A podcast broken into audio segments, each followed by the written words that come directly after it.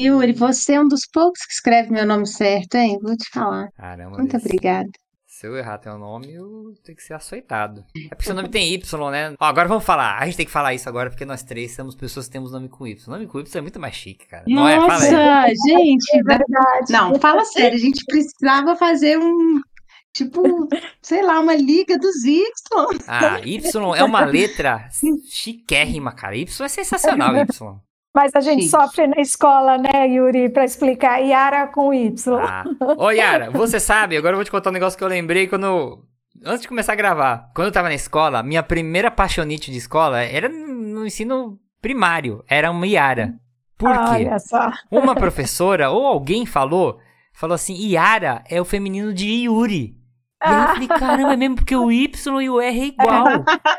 Aí tinha um Yara na minha sala e o pessoal ficava, ah, Yuri Yara, Yuri Yara. Vixe, eu, eu, Ah, dava- Podia ser uma dupla sertaneja também, né? Yuri Yara, né? Só que pra ficar mais legal, Yuri tinha que ser Yuro. Aí ficava Yuro e Yara, ia ficar certinho. Só, que série que é pra fazer agora, hein? Garoto, faz quatro séries de 15 aí.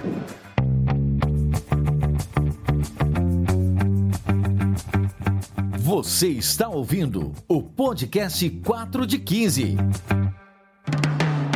Bom dia, boa tarde, boa noite. Voltando das férias, eu sou o professor Yuri Motoyama e hoje eu trouxe aqui comigo minha parceira do crime da divulgação científica, professora Deise Mota. Deise, dá uma alô pro pessoal. Alô, pessoal, bom dia, boa tarde, boa noite. E hoje nós trouxemos uma convidada mais do que especial para falar das tendências do mercado fitness, que é a jornalista maratonista, que eu já fiquei sabendo aqui, já corre, para ela é, é, é, 10 km é pouco, é aquecimento. A Yara Shoa. Yara, muito obrigado por participar do nosso programa. É, se apresenta aí, fala um pouquinho de você pessoal. Bom dia, boa tarde, boa noite. Eu é que agradeço, Yuri e Deise, pelo convite. É uma honra estar aqui no podcast. Uma responsa, né? Uma responsabilidade também falar sobre tendências do mercado fitness. Uhum. Mas falando brevemente, né, quem eu sou, é, sou jornalista há mais de 30 anos, 35 anos para ser exata. É, sou, atualmente sou editora do FitBR News, que é o, o portal de notícias da Fitness Brasil, uma plataforma 360 que está tá aí para colaborar com o mercado, para ajudar o mercado a crescer.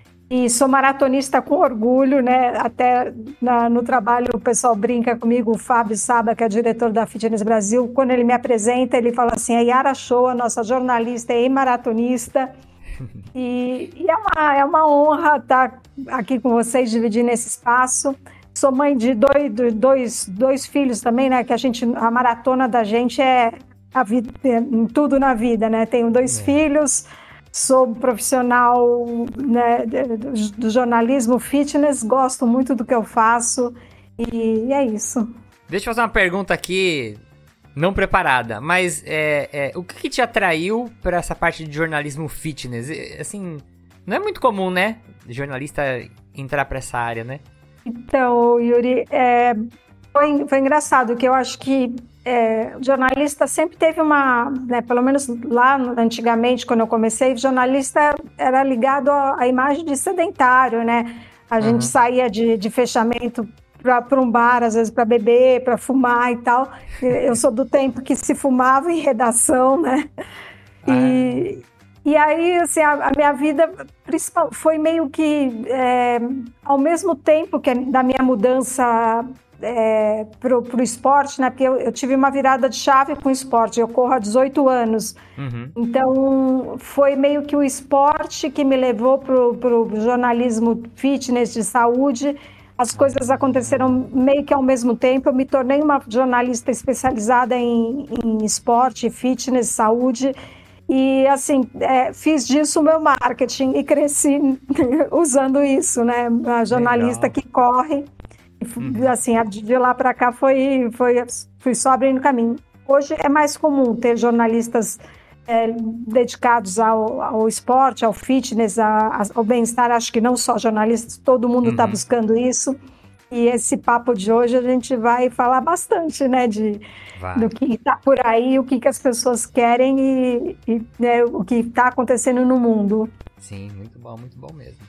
Então hoje nós vamos falar sobre as tendências do mercado fitness e nós vamos falar da versão brasileira, porque há alguns anos é, o American College já faz este, essa pesquisa, né, onde ele vai trazendo informações e, e fazendo perguntas sobre as tendências, né? O que, é tendência e o que, é moda para o mercado fitness do ano corrente. E, e, dentro dessa, dessa pesquisa, eles estão começando a segmentar, né? Como essa pesquisa disponibilizada no mundo inteiro, eles começaram a segmentar e agora gente, alguns países a gente tem os dados separados e o Brasil ele tem um dado separado também, né? A gente consegue pegar aí só os dados do Brasil, então nós vamos analisar os dados do Brasil, porque ele muda muito, né? A gente via antigamente as tendências é, para os Estados Unidos, né? E até a gente vai comentar um pouquinho sobre essas diferenças aí. E é legal para nós brasileiros entendermos aí como que essas tendências, quais as diferenças, né? Como que elas mudam e como que elas vão se projetar aí é, no Brasil em 2024. Antes de começar aqui, vou deixar dois recados. Primeiro recado aí, se vocês ouvem o podcast em alguma plataforma que dá para usar estrelinhas para classificar. Vou pedir para vocês darem cinco estrelinhas se você gostaram no podcast e quatro estrelinhas se vocês não gostaram. Então, Spotify dá para dar estrelinha, o, o, Apple Podcast dá para dar estrelinha, que essas estrelinhas ajudam a gente a ranquear o 4 de 15 aí bem. E a gente, às vezes eu divulgo lá, né? Eu divulgo no, no nosso grupo. É, então tem alguns, algumas semanas que 415 fica aí dentro da categoria fitness como podcast mais ouvido. Alguns episódios às vezes né, ficam aí como mais ouvidos. E é legal aí também vocês ajudarem a gente nessa, tá? Quero mandar aqui dois abraços também. Um abraço pro Gustavo que comentou lá no Spotify. E ele falou é, o último podcast lá que a gente fez um comentário né, sobre o, o aniversário de 10 anos do podcast. Então ele mandou uma mensagem lá, é, agradecendo o, o conteúdo que a gente produz. E também mandar um abraço pro Roberto, que mandou uma mensagem lá no podcast 171. Isso é bem antigo, eu acho que a Deise gravou com a gente, que era sobre motivos para não desistir da educação física. E aí ele mandou um salve lá também. Um abraço para você, Roberto. Então, vocês comentarem aí, eu vou tentar ler no comecinho do programa é, os comentários da, da, das postagens lá, dos episódios. Então comentem lá que é legal também para ter o feedback de vocês. Certo, então, vamos aqui no primeiro bloco, onde nós vamos fazer algumas introduções aí dos aspectos demográficos dessa pesquisa.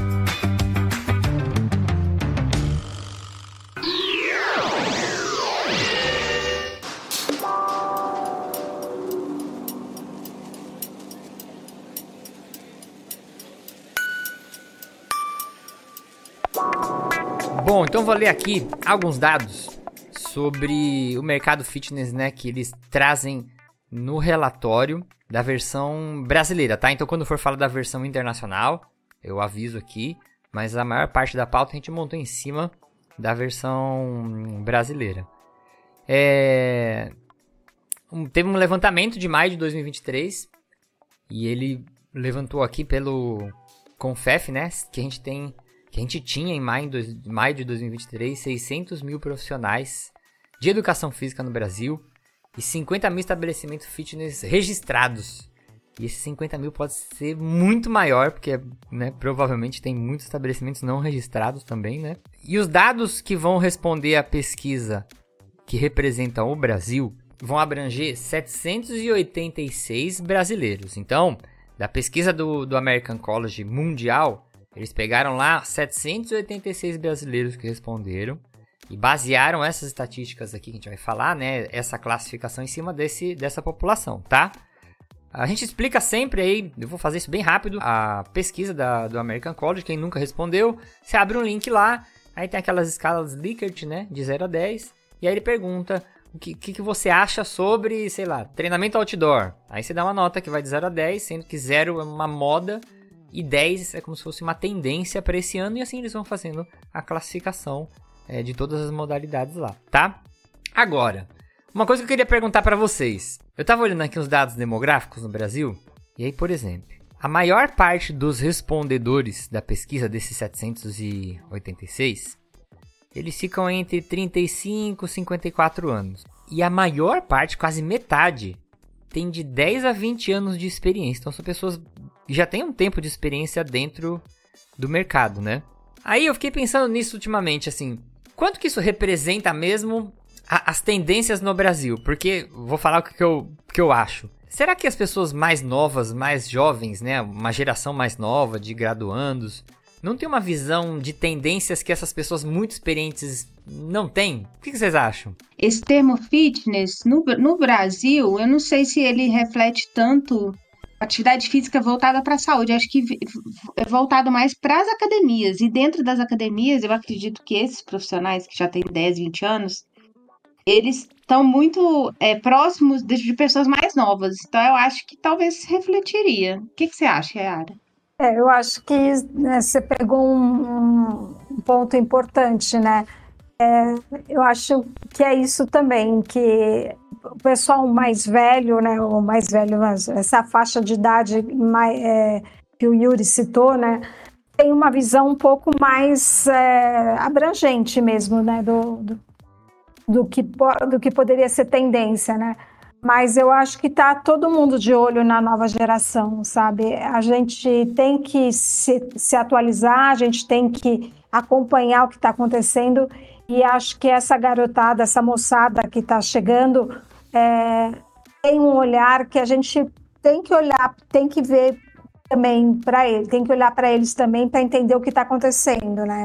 É engraçado quando a gente olha esse negócio de faixa etária, né? Porque assim, a faixa etária de 35 a 54 anos, eu acho que é uma faixa etária que está muito mais voltado para a saúde, talvez, principalmente quanto mais velho, assim, mais a gente pensa nesses fatores, do que estética, né? Assim, e a uhum. palavra fitness eu acho que inclui os dois, né?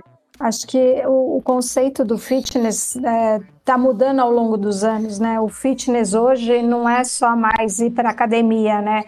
Você fala de uma, uma forma mais geral, né? Falando de saúde, de bem-estar hoje te chamam de ah, você é, você está toda fitness, você está cuidando da sua saúde. Eu acho que é, é, mudou um pouco esse conceito mesmo. E a, a faixa que a, que a gente está falando é uma faixa importante dentro do, do, dos respondentes, né? São é, mais de 60%, né?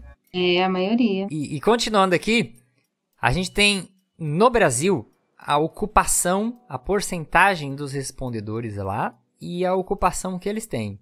E aí, como era nos outros, nas outras pesquisas, eu acredito que isso não mude muito. Um terço aí dos respondedores é, trabalha ou parcialmente ou integralmente como personal trainer. Uhum. E aí, em, em, segundo lugar, tem uma descrição aqui que é esse Health Fitness Director, né? Que eles devem ter colocado aqui é, como gerente de alguma coisa assim relacionado a academia, uhum. algum, alguma coisa fitness, né? É, uma coisa também que eu fiquei percebendo é que quando a gente vai responder isso, eu respondendo essa pesquisa, né? A Daisy já deve ter respondido algumas vezes também, né, Daisy? Eu já respondi. Tem, tem alguns termos é, e algumas profissões que não tem no Brasil, então a gente meio que não sabe o que responder, né? Tem uhum. algumas. Tem alguns cargos que eles colocam aqui que a gente não tem no Brasil, então. Quando a gente vai responder isso, acho que como a, a gente pega a, a, pesquisa em inglês, né? Eu acho que deveria ter um, sei lá, uma localização lá, porque tem coisa que a gente não tem no Brasil. Eu acho que o pessoal deve se confunde na hora de, de responder, né? Mas a grande maioria ainda é personal trainer, né? Grande maioria é. Inclusive, tem, tem uma que entrou na tendência mundial lá, que é sobre seguro de saúde, desconto de de seguridade e tudo mais que não tem aqui no Brasil, né? Isso, aquele refound, refounder, né? Uma coisa assim que tava lá, né? É, que não tem no Brasil. É, mas é interessante esse papel do personal trainer, né? Não só na, respondendo a pesquisa do American College, mas na, no mercado de uma forma geral, né? Acho que uma das tendências que você vai abordar aí é, é o personal trainer também, né? As pessoas estão procurando uma coisa mais individualizada. E, e, outro dia eu reparei isso na prática, na, na, academia. Eu olhei assim, de repente eu vi, parecia que tinha mais personal trainer do que instrutor da academia. Então, assim, a gente olha de verdade o que está acontecendo. O personal trainer está tá, tá dominando o cenário, né? E nas tendências antigas, personal trainer sempre fica entre o top 5, né? Quando a gente vai ver mundialmente, né? E no Brasil também. É, nossa profissão, né? Pra educação física, não, não tem como fugir. O personal trainer acaba sendo uma alternativa para fazer um extra, né? Fora das academias, fora dos clubes, né? E eu tava conversando, Yara, com um amigo meu que ele mora no Japão. E é muito engraçado pra gente ver é, como as culturas de personal trainer mudam em, em, diferentes regiões do mundo. Então ele falou assim pra mim que lá no Japão, personal trainer é coisa de milionário.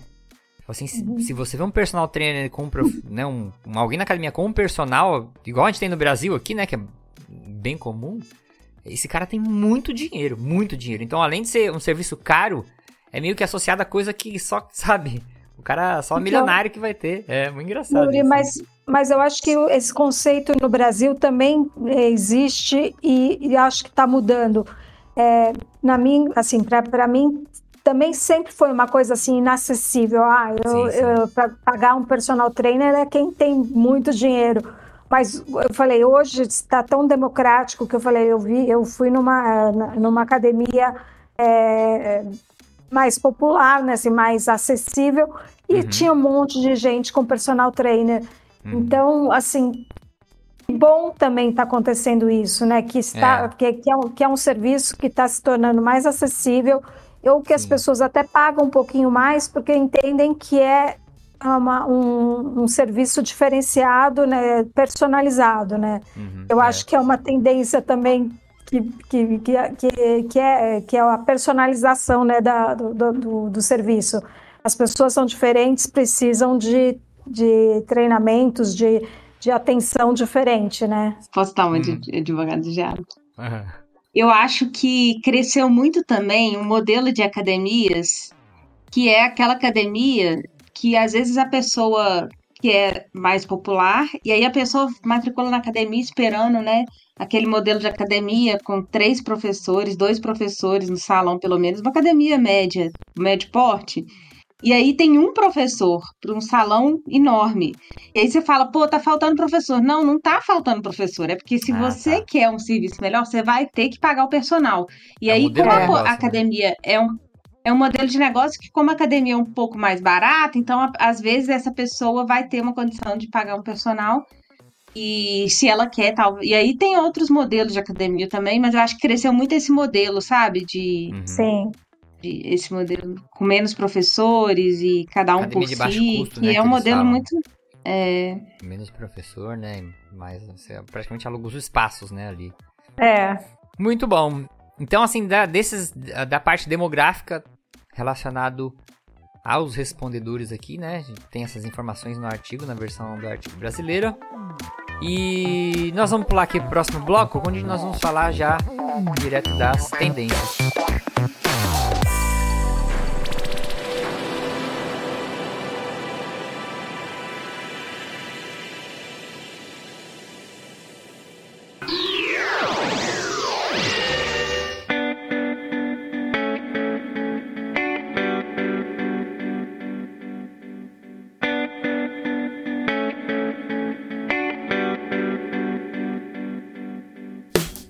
De costume, nós vamos fazer o seguinte.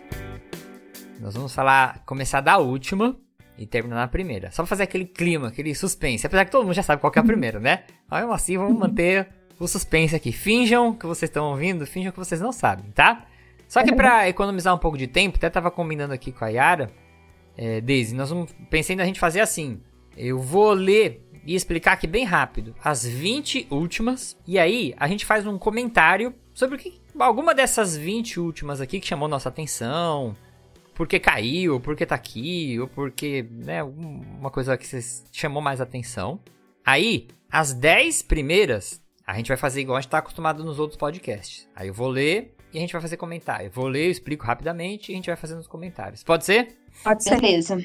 Então vamos lá. Então, ó, no Brasil, em último lugar, em vigésimo, a gente tem exercícios, aplicativos de exercício mobile, né? Que os aplicativos que a gente usa gente usa lá que faz as prescrições, né? Tem vinculados a academias e tem alguns é, que não são vinculados a academias, você baixa lá e ele vai te prescrever um treino. Em 19 tem um treinamento em circuito, né? São exercícios que você faz em estações, né? Revezando os aparelhos ali, a proposta de não ter tanto intervalo, ser um pouco mais dinâmico. Em 18 é a ginástica laboral, né? Esse Worksite Health Promotion, né? né? O exercício que a gente faz dentro do ambiente laboral, não é? é que a gente tem no Brasil de laboral, que a gente chama, não é? Uhum. E, e está em 18 lugar. 17 é o pré e pós-natal fitness, então exercício voltado aí para o período pré e pós-gestacional também, né? É, uhum. A gente trabalhar aí, tem até fazer um aproveitar fazer um link aqui. Quem não ouviu o evento Exercício Físico para Todos, a gente tem palestras sensacionais sobre exercício de gestação lá. Em 16 é, liberação miofacial. 15 esse lifestyle medicine é, é, que eles colocam é aquele. São alterações que você faz medicina, no estilo de vida, né? Medicina de estilo de vida, né? MEV. Isso, aí. É, né, alterar comportamento, mudar alimentação, né? Coisas mais generalizadas, assim, Mono. né? Isso. Isso, isso eu tenho visto né, na, no Brasil, inclusive, nessa coisa de, de hum. medicina de estilo de vida. Eu tenho alguns, alguns conhecidas que se tornaram, que são médicas que se especializaram em medicina de estilo de vida. Eu, ah, é? eu acho uma coisa, eu acho bem interessante, é. Ai, que legal, meu. Legal. Eu dou aula numa pós de medicina de estilo de vida também, com a professora Ana Paula de São Paulo aí, psiquiatra. Em 14, a gente tem o HIT, treinamento intervalado de alta intensidade, que parece que a moda dele aí no Brasil tá acabando, né? O bicho tá despencando aí, saiu do top 10. Em 13, tecnologias vestíveis. Que eu, essa. Eu sou fã, eu sou fã. Ah, eu, eu também. Eu sou suspeito. Eu, eu uso meu relógio dia e noite. Eu assim fico brincando com, com as minhas, com os meus dados. Tem gente que fala assim, você tá ficando neurótica, mas eu falo, não, eu tô me conhecendo. Sim, sim. E nos Estados Unidos, essa tendência ficou em primeiro lugar. Primeiro lugar, é. Eu ia só comentar que tem um pesquisador nos Estados Unidos que ele trabalha muito sobre, efeitos, sobre os efeitos do exercício, com as exercinas e tudo mais, e ele deu uma palestra eu tenho que achar essa palestra, que é sensacional. Só que ele, assim, cheio de. Ele tem um anel, ele tem. Ele monitora a temperatura ah. do corpo dele. E aí ele monitora. E ele é todo monitorado. E ele tem um negócio que monitora a glicemia e, assim, suor. O cara, assim. Uhum. Ele, o povo acha que a gente é doido porque dorme com relógio, é porque não viram esse cara ainda, viu? Esse eu do vou anel. esse vídeo pra pôr aí no episódio. Eu não sei se é verdade, mas eu vi aí no, pela internet da vida que a Samsung acho que tá fazendo um anel para fazer monitoramento mais preciso. Uhum. É, meu, eu acho, eu, agora é a minha opinião de merda aqui, que é, é, a gente vai ter ainda tecnologias vestíveis que vão fazer exames que, que hoje em dia são invasivos, né? E uhum. vai fazer de bem, maneira bem eficiente. Já comentei isso em outros episódios, né? Lá onde eu trabalho, né, no, lá no Telesaúde, a gente está com um projeto usando inteligência artificial é, e aí eles conseguem identificar pelo traçado do eletrocardiograma a idade da pessoa, se é homem, Olha. se é mulher. E pro, possivelmente, daqui um futuro, a gente vai conseguir, pelo traçado, identificar se faz esporte, se não faz, sim, né? É um negócio muito demais. louco. É, eu brinco que eu falo que eu converso com o meu relógio, né? As pessoas falam assim, o relógio manda em você, porque às vezes ele fala assim, tá muito estressada, respira. Levantar. e, e tem uma coisa que eu discordo dele, por exemplo, ele dá, pelo, pelo, pelos meus dados, pelos meus marcadores, ele fala o tempo que eu faria 5 quilômetros, 10 quilômetros, 21 quilômetros e 42 quilômetros. Ah, tá. Aí eu, eu discordo dele, eu falo assim, não, você está você tá super, me superestimando, ele me dá um tempo super bom de 5K, ah. E, e, de maratona ele joga um tempo muito alto. Eu falo, não, na maratona eu sou melhor que isso. Mas é engraçado, são, são dados, são dados que assim, que, que não sou eu que, né, para mim é, eu sou leiga, eu vou, eu vou entender, mas assim, levando para o treinador, levando para o meu médico, eles ah, vão saber sim, melhorar, sim, sim. trabalhar isso, né? E isso eu falo que isso é, um, é o maior ouro que tem dessas tecnologias vestíveis, porque é, tem algumas pessoas que eu faço tipo de consultoria, né? Eu ajudo elas com treinamento e elas moram, não moram no Brasil, então não tem nem como eu estar perto delas. E aí eu falo, meu, compra uma balança de bioimpedância, pega um relógio bom aí, e aí monitora sono, monitora movimentação diária, coisas que são simples, que qualquer aplicativo já faz, né? O próprio relógio.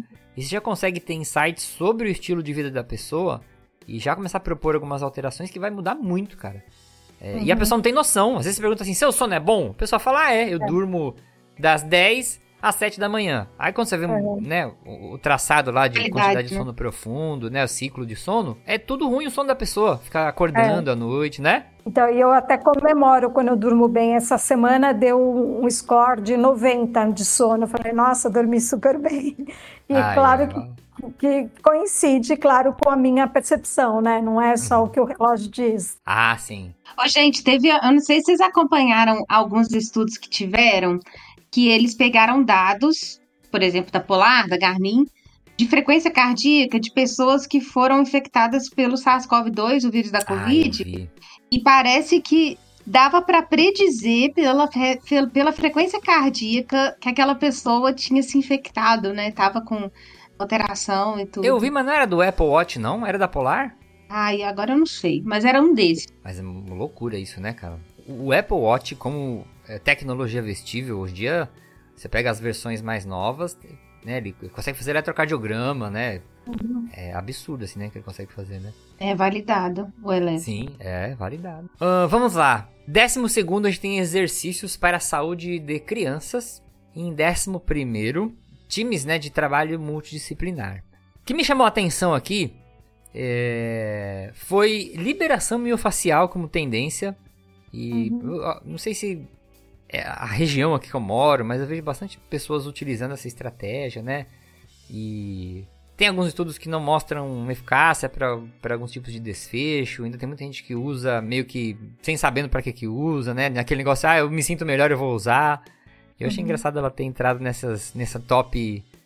ah, no top 20 aqui, né? Nas posições finais. Mas na comunidade, na comunidade de corredores é febre. Todo mundo Você quer fazer percebe isso? Percebo. Eu acho que é uma coisa que, é- assim, eu conheço a liberação miofacial já há al- algum tempo, porque muito Aham. tempo atrás eu fiz uma, eu fazia uma fisioterapia, na verdade era uma fisioterapia para o assoalho pélvico, né? E só que de vez em quando no final da sessão a fisioterapeuta fazia para mim uma liberação miofacial, né? Não- que não tinha a ver com o assoalho pélvico, mas é, então assim eu, eu conheço, para mim sempre foi muito dolorido. Mas na, na comunidade corredora, isso, doeu é porque é bom, né? No final a sensação é boa, não é? Eu nunca fiz. Ah, tá. Pare- parece que o músculo tá descolando da pele, assim. Sim, entendi. Dói. E não Tem entrou a botinha, né? Nem o, o treino gelado, que também é tipo um, um recovery. Eu acho que esse aí também Ah, cresceu entra- aí, não sei, É. entre os corredores. Ah, então, a liberação miofacial também tem, assim, a, a- o profissional, né, com o fisioterapeuta, e que se tornou popular e talvez seja mais popular né, na- na- entre corredores, entre praticantes de atividade física, é você trazer um rolo, né, para a tua casa e, e fazer. Ou nas academias Uhum. também tem esse rolo de liberação, né? Eles chamam de. Como que é? Autoliberação, né? Quando você mesmo né, faz, né? Não alguém te aplica. Acho que é isso aí, né? Outro ponto aqui que me chamou atenção nessa, nessa lista dos 10 últimos foi exercício para a saúde da criança. Que eu acho muito interessante, né? A Yara, que já tá trabalhando nessa parte de fitness há muito tempo. é, a gente passou por, por um período onde criança não podia nem fazer, né? Alguns tipos de exercício, musculação, era, tinha aquele mito que a criança nem ia crescer, nananã.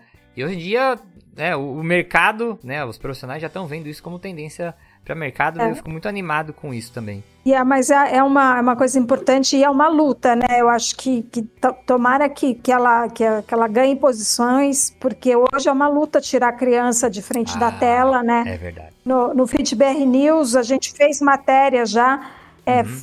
que, que, é, são poucos ainda, mas estão começando a, a- a aparecer centros especializados na prática esportiva de criança, né? Uhum, uhum. Tem um, acho que no Rio Grande do Sul, é uma academia, acho que eu não lembro agora o nome, mas assim, é tipo uma academia de heróis, né? Então é tudo muito lúdico, mas pôr na criança para fazer atividade física. É Sim. muito legal isso.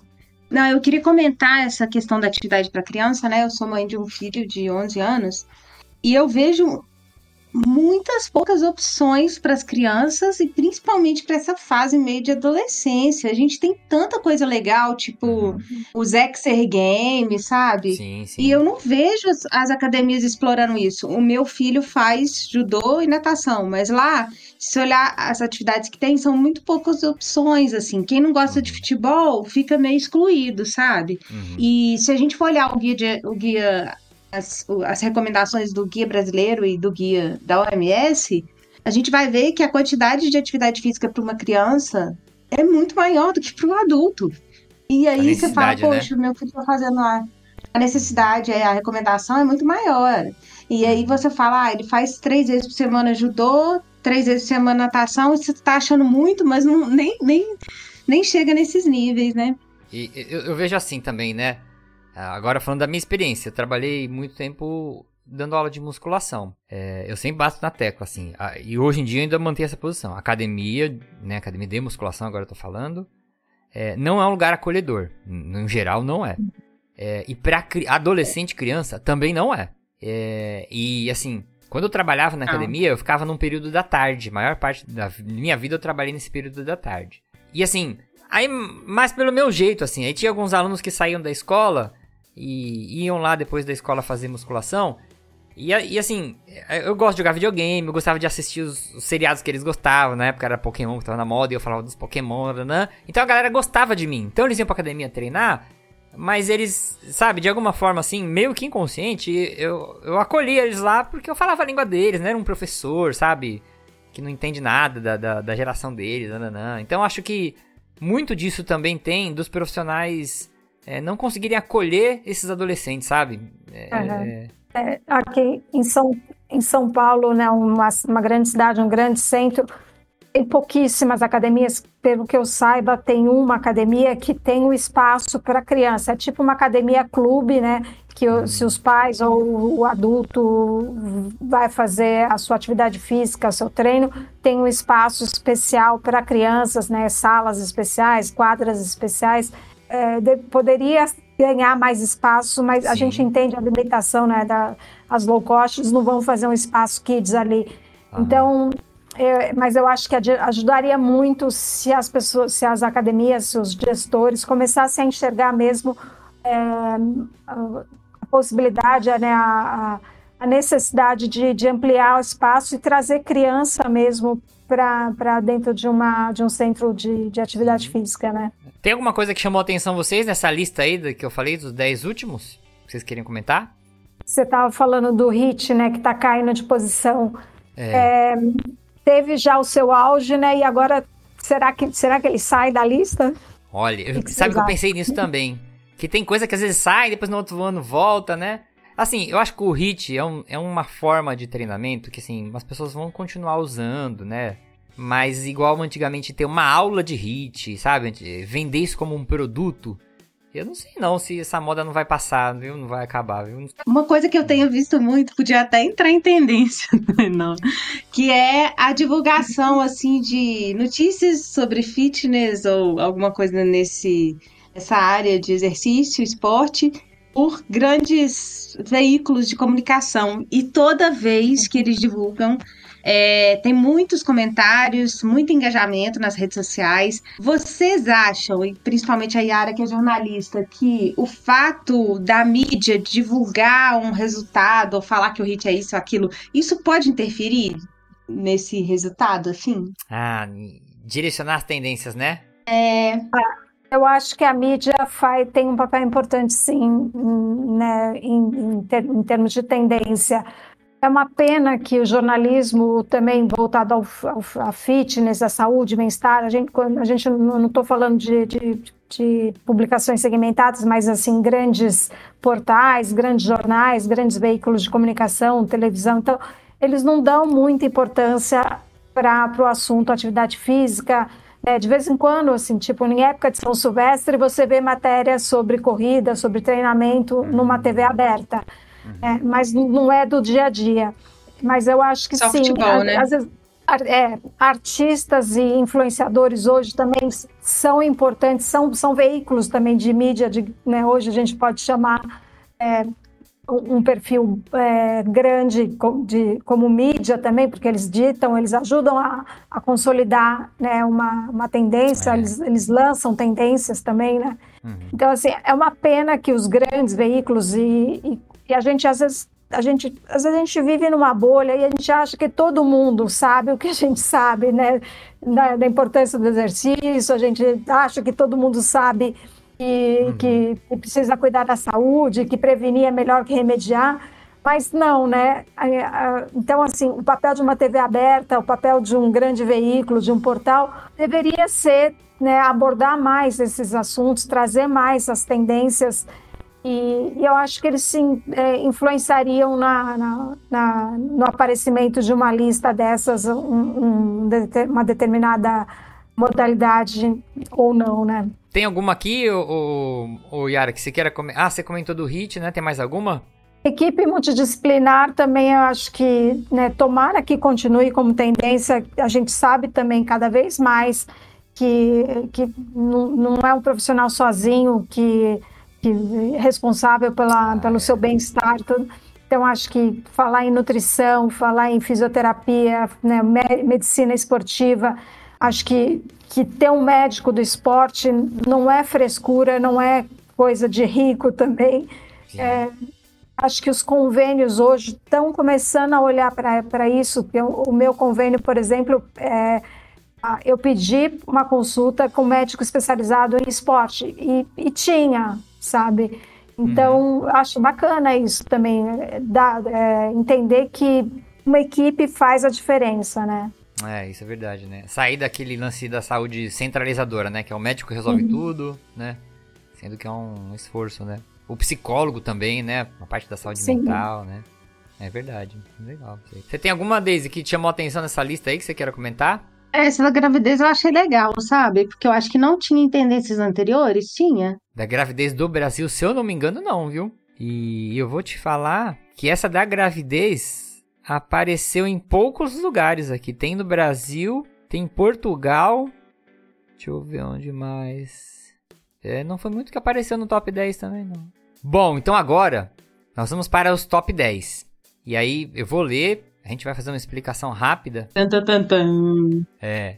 E, e a gente vai fazendo alguns comentários aqui, tá? As 10 aí são as tendências que tiveram maior relevância. Então, na décima posição, a gente tem o atividades fitness outdoor, que aí são os exercícios que a gente faz aí, né, é, fora do ambiente da academia. É, eu gosto disso, desse tipo de atividade como recurso, principalmente para para pessoas que vão trabalhar exercício concomitante com saúde mental, ansiedade, né? Que hoje em dia as pessoas usam muito para esse tipo de desfecho. É, eu já vi alguns estudos, né? Se você for comparar exercício indoor e outdoor, o outdoor tem efeitos mais positivos para a saúde mental.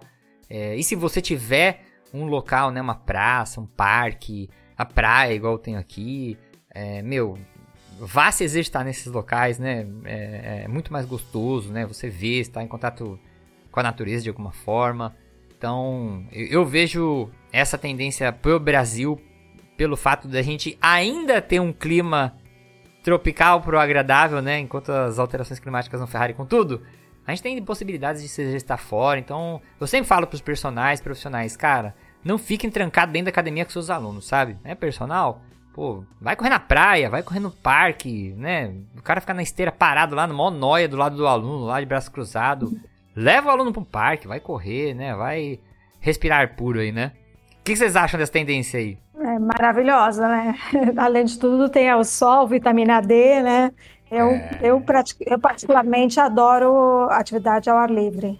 Yara, você treina mais é, corrida fora ou você costuma treinar em academia mesmo, assim, esteira, seu treinamento para as maratonas? Eu gosto, eu gosto de correr no parque, né? Eu, é, eu treino três vezes por semana e, e, praticamente eu faço, pelo menos dois treinos eu faço na, no parque e um ou na rua ou na academia. E para mim, assim, essa semana, inclusive, estava um tempo muito feio, muito choveu, né? E, e eu, eu corro com a minha filha. Aí ela me manda mensagem de manhã falando: mãe, nós vamos correr, tá chovendo, não sei o quê. Aí eu falei, ah, né, tá chovendo, já né, não tava muito bem, assim, meio gripada e tal. Hum. Aí, para não desistir, eu falei para ela, vamos na academia. Então ela falou, ah, eu não gosto muito de esteira, mas vamos. E fizemos o treino e foi é, melhor feito do que perfeito. Ah, e, boa. né, e aí É. tá bom, né? Foi, pelo menos a gente conseguiu cumprir o treino, mas na academia. E, e para mim, não, não, eu prefiro o ao ar livre, mas se tiver que fazer na esteira, É, eu não gosto muito da esteira, não. Eu prefiro o ar livre, tá? Eu gosto da esteira. Eu corri, uma- eu corri uma meia maratona já na esteira, na época da pandemia. Eu tô muito- na esteira, mas eu, mas eu prefiro, claro, prefiro ao ar livre, inclusive quando você, quando eu viajo, assim, às vezes viajo, você, você corre, você conhece a cidade, e aí eu já muitas vezes, Putz, isso é maravilhoso, né? Fazer turismo correndo, né? Não, é legal demais, você para, vai tirando foto, É. É, eu já, eu já fiz corrida tirando foto de flor, ah, essa- hoje eu vou tirar foto de flor, quando eu ver uma flor, aí eu saio tirando foto de flor. É muito Em muito muito algumas legal. cidades, em algumas cidades, inclusive, tem assim é, um tour é, de bicicleta, ou tour a pé, para você conhecer a cidade. Eu também adoro isso. Eu, eu fiz uma vez na, em Buenos Aires um, um bike tour. Então a gente foi de bicicleta, andando pelos principais pontos. É muito legal isso.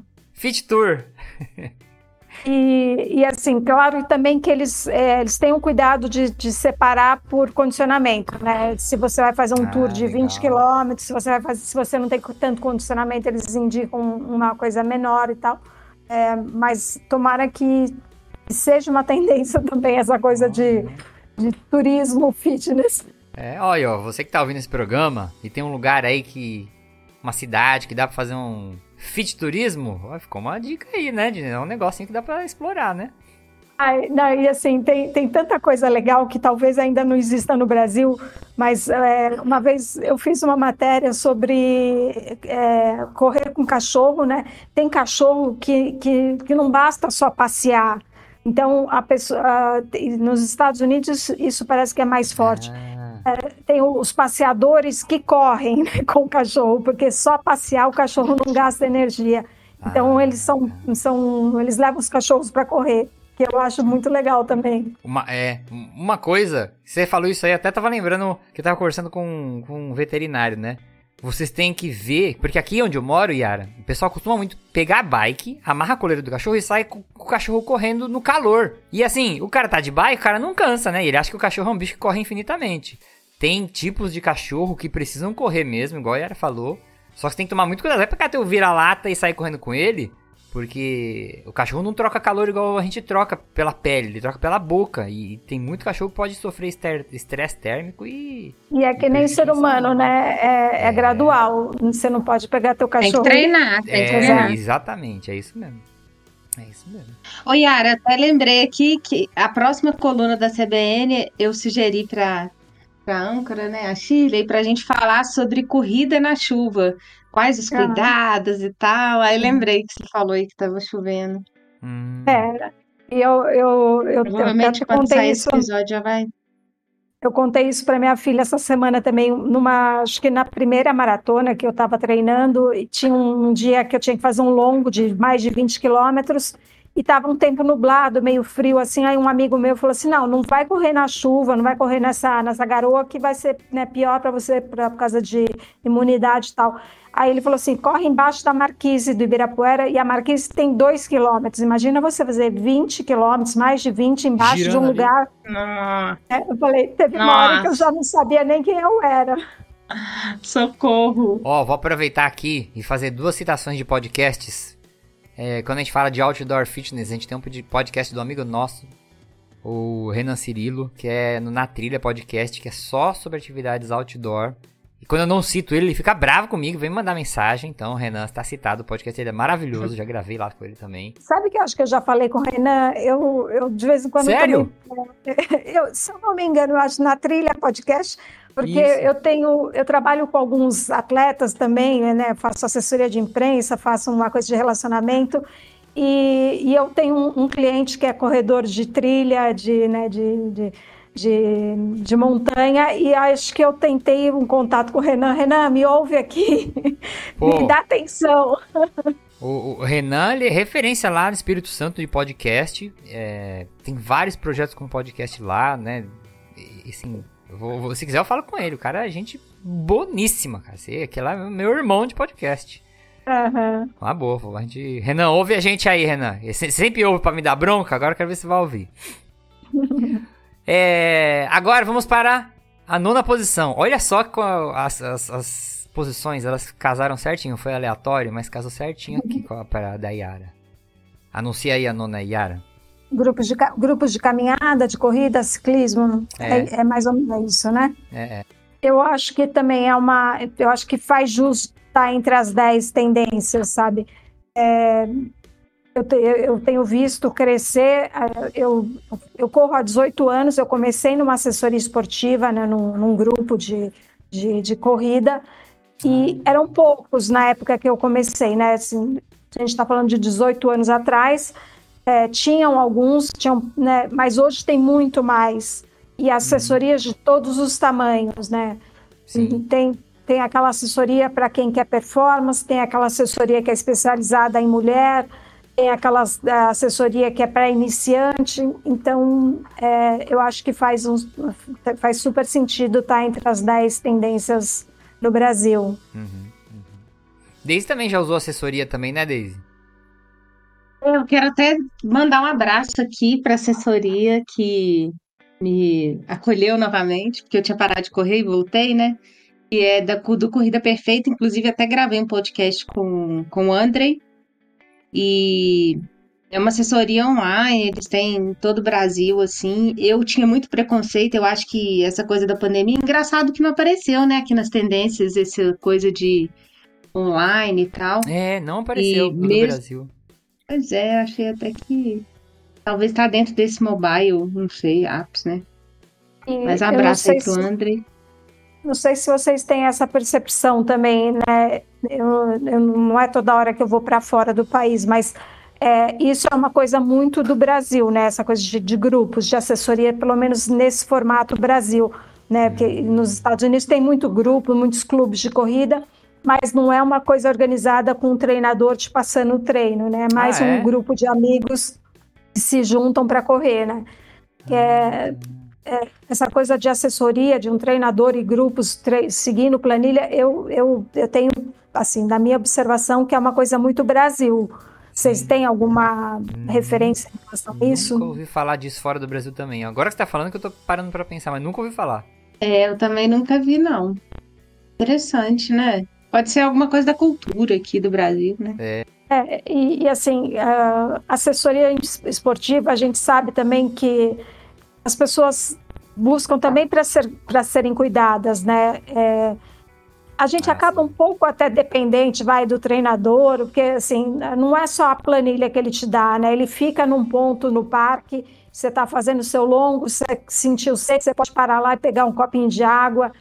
Ah, então, assim, tem, tem uma mordomia, assim, envolvida nisso também, né?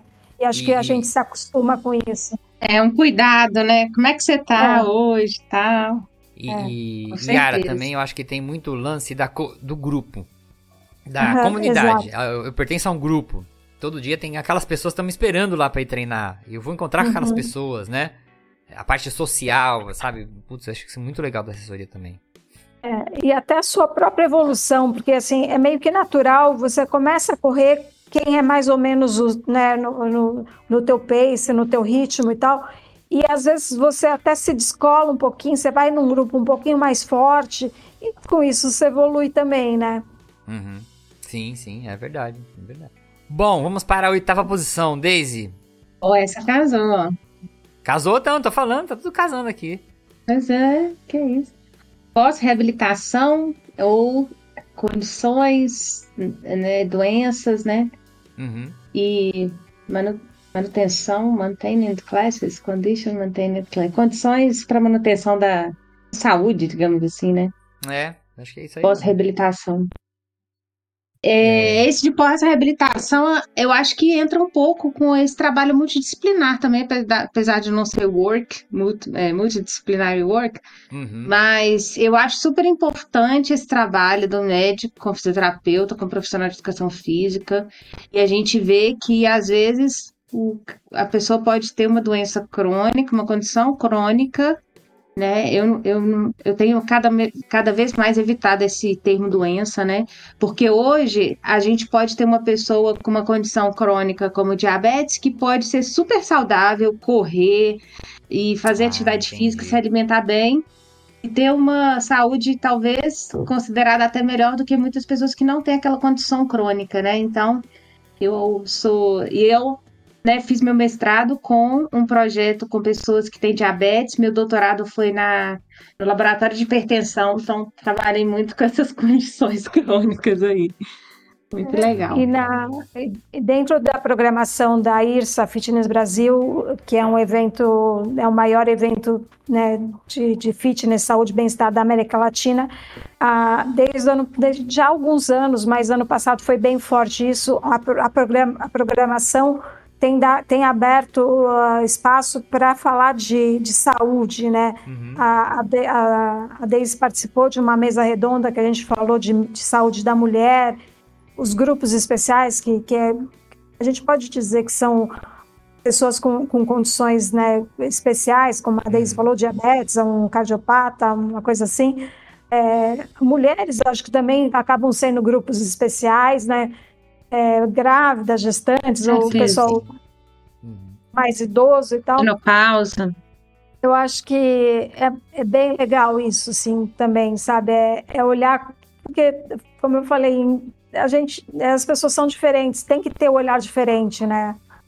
E eu, eu acredito que essa pós-reabilitação também pegou muita força depois da Covid, né?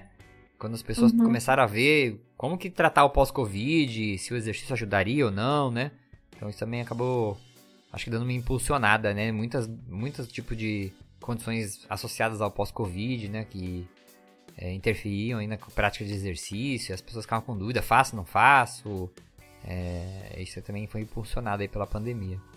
Ô, Yuri, eu queria aproveitar e sugerir um perfil é, que trabalha muito com mobilização precoce e Hum. até depois é, chama Ivens. Não sei se você conhece ele. Ele é um fisioterapeuta que ele trabalha muito com a questão da mobilização precoce, né? Porque antes a pessoa fazia uma cirurgia e, e eu li até um estudo, um- na verdade foi um artigo de opinião falando sobre isso. Na verdade, esse artigo falava sobre cirurgias ginecológicas, mas Uhum. A- a- acabava que abrangia também cirurgias abdominais.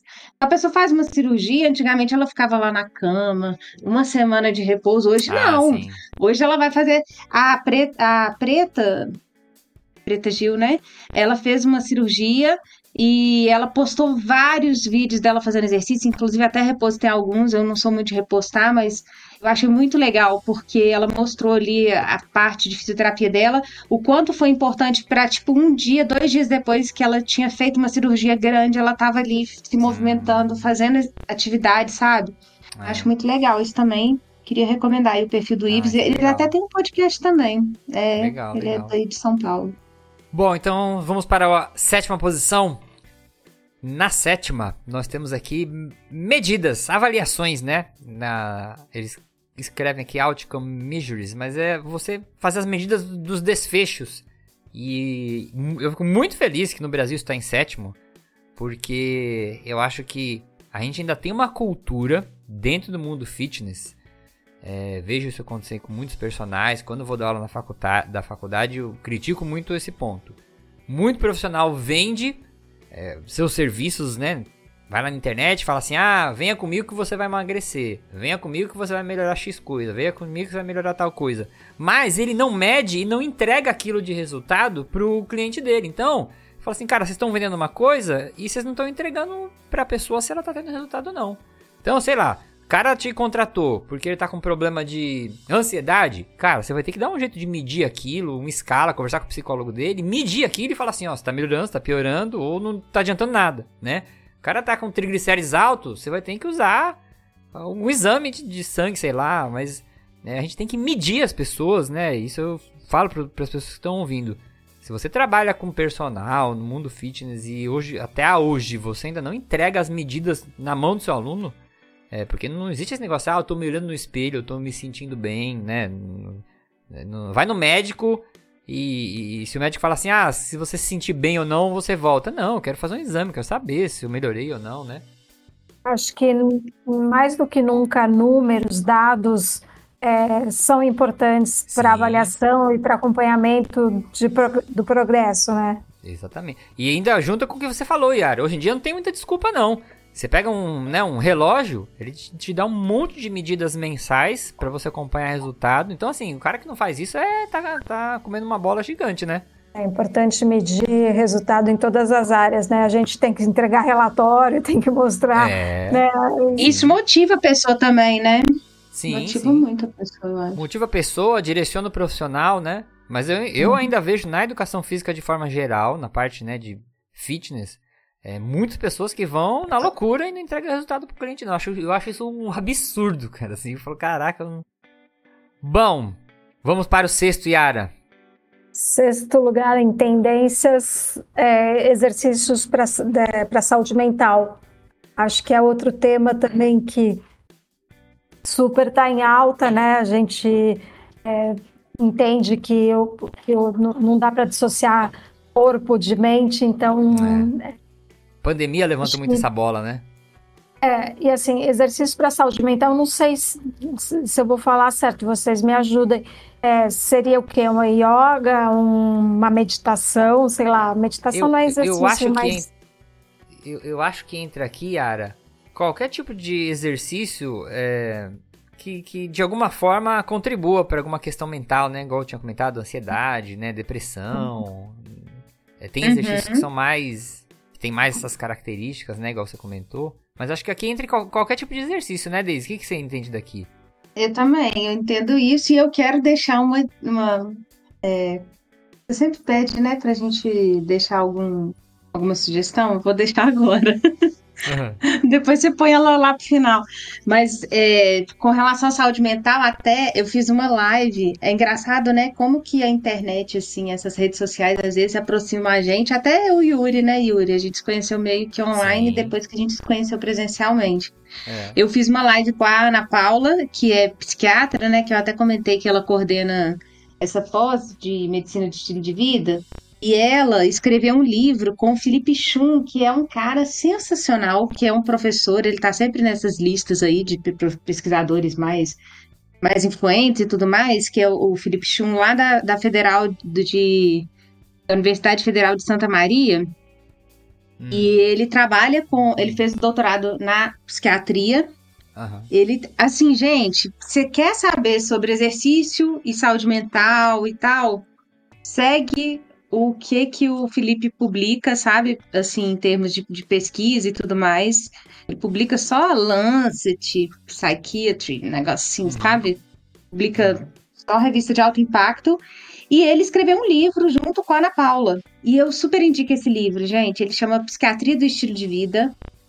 É, eu não sei qual é a editora, mas é um livro que tem na, na Amazon. É um livro muito bom, porque é um livro muito acessível, muito didático, sabe? Uhum. E ele fala todas dessas questões e tem uma, tem uma live que eu fiz com o Felipe também, que tá lá no meu perfil. Depois eu posso pegar o link, que é muito legal. Ele explica toda a questão, por exemplo, é, a diferença do tratamento para ansiedade, para depressão, tipo de medicamentos, é, qual, qual o transtorno que a pessoa vai ter que tomar remédio para resto da vida, qual não. Ele ah, tá. Fala de forma bem aberta também e de forma muito responsável sobre esse tema, porque eu vejo pessoas falando, ah, exercício é bom para saúde mental, e a pessoa para de se tratar e fala, ah, não, eu tô fazendo exercício, eu não preciso ah. tomar o um remédio. Às vezes ela precisa tomar Isso que eu ia falar, que assim, a gente, na, no, no popular, assim, na comunidade, né, da corrida, né, falando como corredor, a gente costuma falar a corrida é minha terapia. Sim. Eu acho que tem um papel muito importante né, no, no processo de né, de, de vencer uma depressão, de, de, trabalhar uma ansiedade, mas não é, é não é para abandonar o tratamento, né? Não é, tem que ser paralelo ao tratamento é, psicológico, psiquiátrico, né? Conforme o caso. É, então, é, eu acho que é importante isso que a Deise falou, né? Assim, é, e o profissional de educação física tem que saber disso também, né? Não, não é porque eu relato que eu estou me sentindo melhor, minha, minha ansiedade está baixando porque eu estou fazendo exercício, que eu devo parar com medicamento ou com uma terapia, né? isso que vocês falaram assim, importantíssimo, porque é, saúde mental ainda é tabu, né? As pessoas ainda é, negligenciam muito os cuidados com saúde mental, né? É, é, você vê, né, quando você vai comentar com uma pessoa, pô, por você não procura terapia? Ah, não, não tô doido, né? Ou tem gente que até uhum. pode usar isso que a Ara falou. Ah, eu já faço exercício, já, eu, é minha válvula de escape, mas espera aí, né? O exercício é bom, mas não é panaceia também, não. A gente não vai usar tudo ali, né? Não pode. Cada coisa tem. Igual a gente tava falando, né, da equipe multidisciplinar. Cada coisa uhum. tem o seu profissional ali. Ah, tá. Bom, Daisy, você agora, quinta posição. Treinamento de Ó, força eu vou falar. É, treinar, eu, eu ia falar treino raiz para ver quem que ia quem que ia acertar. Ah, e a Daisy pode falar raiz. disso com propriedade agora da quinta posição, né? Que eu, agora é uma levantadora de peso profissional é. agora. Não, eu só comecei ainda. Então, esse, eu acho que o treinamento de força tradicional, ele nunca sai de moda, né? É. Ele é um treinamento que é muito efetivo, é muito importante.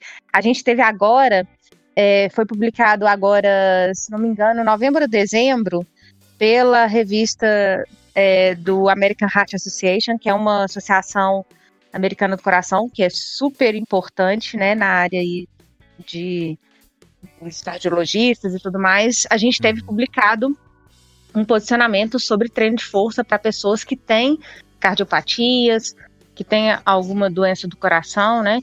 Uhum. E, e antes a gente não via muito, a gente via muito pessoal falando, ah, tem que fazer exercício aeróbico, tem que fazer caminhada, né? E é. agora tá mudando. É, no, a gente tem o guia recomendando aí pelo menos duas a três vezes treino de força, né? A gente tem estudos comparando o treino de força com o treino aeróbico, mostrando que para algumas algumas condições até o treino aeróbico, o treino de força pode ser superior ao treino aeróbico. Eu não gosto muito dessas comparações. Eu acho que a gente tem que fazer um pouquinho de cada um, sabe? Ah, eu sou desse time também. Mas enfim, eu gostei muito aí dessa dessa quinta posição. Comentar alguma coisa, Yara? Ah, treinamento de força hoje é, é para você ter melhor performance, é para você é, conseguir carregar uma sacola, para você envelhecer Boa. bem, né? Acho Boa, que é Boa. isso, né? Uhum. É, a gente vê alguns vídeos, alguns filminhos na internet e um deles é, mostra muito isso, né? O, o senhorzinho pegando peso na academia e depois ele pegando uma sacola, né? é. né? A, a senhora é, fazendo um exercício de, de força e depois pegando o neto no colo. É isso, né? Acho que a gente quer, a gente vai estar tá vivendo mais, a gente quer viver melhor e o treinamento de força faz parte disso, né? Uhum. Sim, sim, com certeza. E esse treinamento tradicional, né? É, são os, é, exercícios às vezes básicos, né? É, os levantamentos, aqueles exercícios que a gente faz na academia, que, né? Que a, os agachamentos, os exercícios de empurrar, que são todos movimentos que melhorando a força, né? assim como a Yara, Daisy falaram, a gente transfere isso para as tarefas do dia a dia, né? Isso faz muita diferença, principalmente quando a gente for lá para frente, quando a gente vai ficar velhinho, é, isso vai fazer muita diferença. É, eu, eu não, não sei, não vou, não, não sei é, citar estudo, mas eu li alguma coisa assim que, é, por exemplo, a gente está falando também de saúde mental, que, que o, te, o, treinamento de força tem a ver com a saúde mental também, né? Quem consegue levantar da cadeira assim, sem, sem ajuda, com, né, é, parece que, é, que, que tem menos é, probabilidade de, de, de, um mal de Alzheimer, alguma coisa assim. Eu não estou falando muito vagamente, mas eu li alguma coisa nesse sentido, de que... Ah, você fala é, naquele teste que você tem que levantar sem pôr a mão no chão, assim? Isso, é, eu acho, ah. que, acho que é isso, é. É, normalmente, né, é, esses, é, esses testes que vão avaliar funcionalidade, né, força, eles acabam tendo relação com, com saúde mental a longo prazo, né? Tem até um estudo que fala sobre a força na musculatura de membro inferior também. isso, saído, é, né? acho que foi isso. É alguma é. coisa assim que eu li. Muito bom, muito bom. Então, na quarta posição, nós temos aqui o treinamento funcional, fitness, funcional fitness training. E aqui, eu já conversei com um amigo meu que é referência, que é o Cauê Teixeira. É, ele já até acabei de conferir aqui, ele já me mandou áudio aqui no Instagram. Ele ia estar tá gravando com a gente agora, mas estava uma correria, a gente não conseguiu se organizar. É, a Yara deve conhecer ele também, ele tá sempre lá no Irsa. E ele vai gravar um áudio aqui. Eu fiz algumas perguntas sobre funcional, o que, que ele acha do funcional tá aqui. Eu vou colocar o áudio dele aqui. Mas pra gente falar aqui, né, o treinamento funcional são exercícios que você não depende de, às vezes, é, um acessório externo. Você pode usar, né? Mas você pode fazer treinamento com peso do corpo. Você pode fazer treinamento na tua casa, né? É, existe uma adaptabilidade muito grande. E ele está em quarta posição. E eu acho muito. No Brasil, eu, eu vejo isso muito de maneira muito positiva também. Porque, para a nossa realidade, né? Às vezes para o personal, para os profissionais de educação física, é, é uma forma também de você conseguir, é, com poucos recursos, é, variar o treino, trabalhar com, com capacidades físicas que, que às vezes você não conseguiria, né? É tentar inovar. Eu acho treinamento funcional, eu sou bem otimista é, com relação a esse tipo de treino aí. O que, que vocês acham? Eu acho que deu uma caída um pouco, sabe? Não sei. É uma impressão minha. Eu acho que teve época que estava mais, assim. Não sei se não sei se é anterior. É tanto que se você for ver o funcional, ele no Brasil ele tá em quarto, na Austrália em quarto. É, depois ele vai aparecer em quinto no México e em sexto no Chile na Europa. Sim, no geral até tem, ele é, tá, ainda tá bem, bem citado assim, né? É, é, assim, ele nunca foi uma novidade porque treinamento funcional tem, tem a ver com calistenia também, né? Que é o exercício ah, mais, mais, antigo que existe, né? Hum. É, mas realmente acho que teve um boom. Eu trabalhei em revistas, né, de, de fi, revistas fitness na época que, que revistas é, ditavam e eram assim uma, uma grande referência. A gente fez muita matéria sobre treinamento funcional. Acho que teve um auge, sim, mas acho que, que, que veio e ficou e vai continuar aí durante sim, muito sim. tempo, né? Falou uma coisa interessante. Calistenia, ela já apareceu em algumas tendências passadas e eu acho que ela tá englobada agora dentro do funcional, se eu não me engano, hein? Uhum. Não sei se. Chegou a ver alguma coisa disso, ô Daisy? Deixa eu ver aqui. Deixa eu ver na americana, ó. Na americana, funcional, ele está em 14. Na americana ele caiu bem, na americana. Ele estava em quinto ano passado e caiu para 14. Mas também tem esse, na pandemia o funcional ganhou muito porque você conseguia fazer muita coisa em casa, né? Adaptava uhum. muita coisa, né? Ah, aqui não e vocês não acham que o treino de força engloba o, a calistenia, né? É, a calistenia lembra que ela era separada antigamente como uma tendência? Agora. É. Ah, é, eu tô lendo o funcional aqui, não tá. Ela não tá dentro do funcional aqui não, mas. Eu tinha lido que a calistenia tinha entrado dentro de alguma categoria, não sei se estava no questionário isso. Mas enfim, temos aí funcional. Fiquem aí com o áudio do Cauê que vai explicar aí muito mais pra gente. Salve Yuri! Salve galera do 4 de 15, é sempre um prazer ter a oportunidade de conversar com vocês, especialmente nessa edição que a gente fala sobre as tendências do mercado fitness. Esse é um assunto que me interessa bastante, então fico muito feliz por estar aqui. Bom, sou Cauê La Scala, profissional de educação física, expert em treinamento funcional. É, sou apaixonado pelo treinamento funcional por conta da liberdade é, que esse tipo de treinamento proporciona e é um tipo de treinamento que desafia a minha criatividade. Então eu gosto muito desse desafio e por isso essa paixão, esse amor por esse tipo de treino.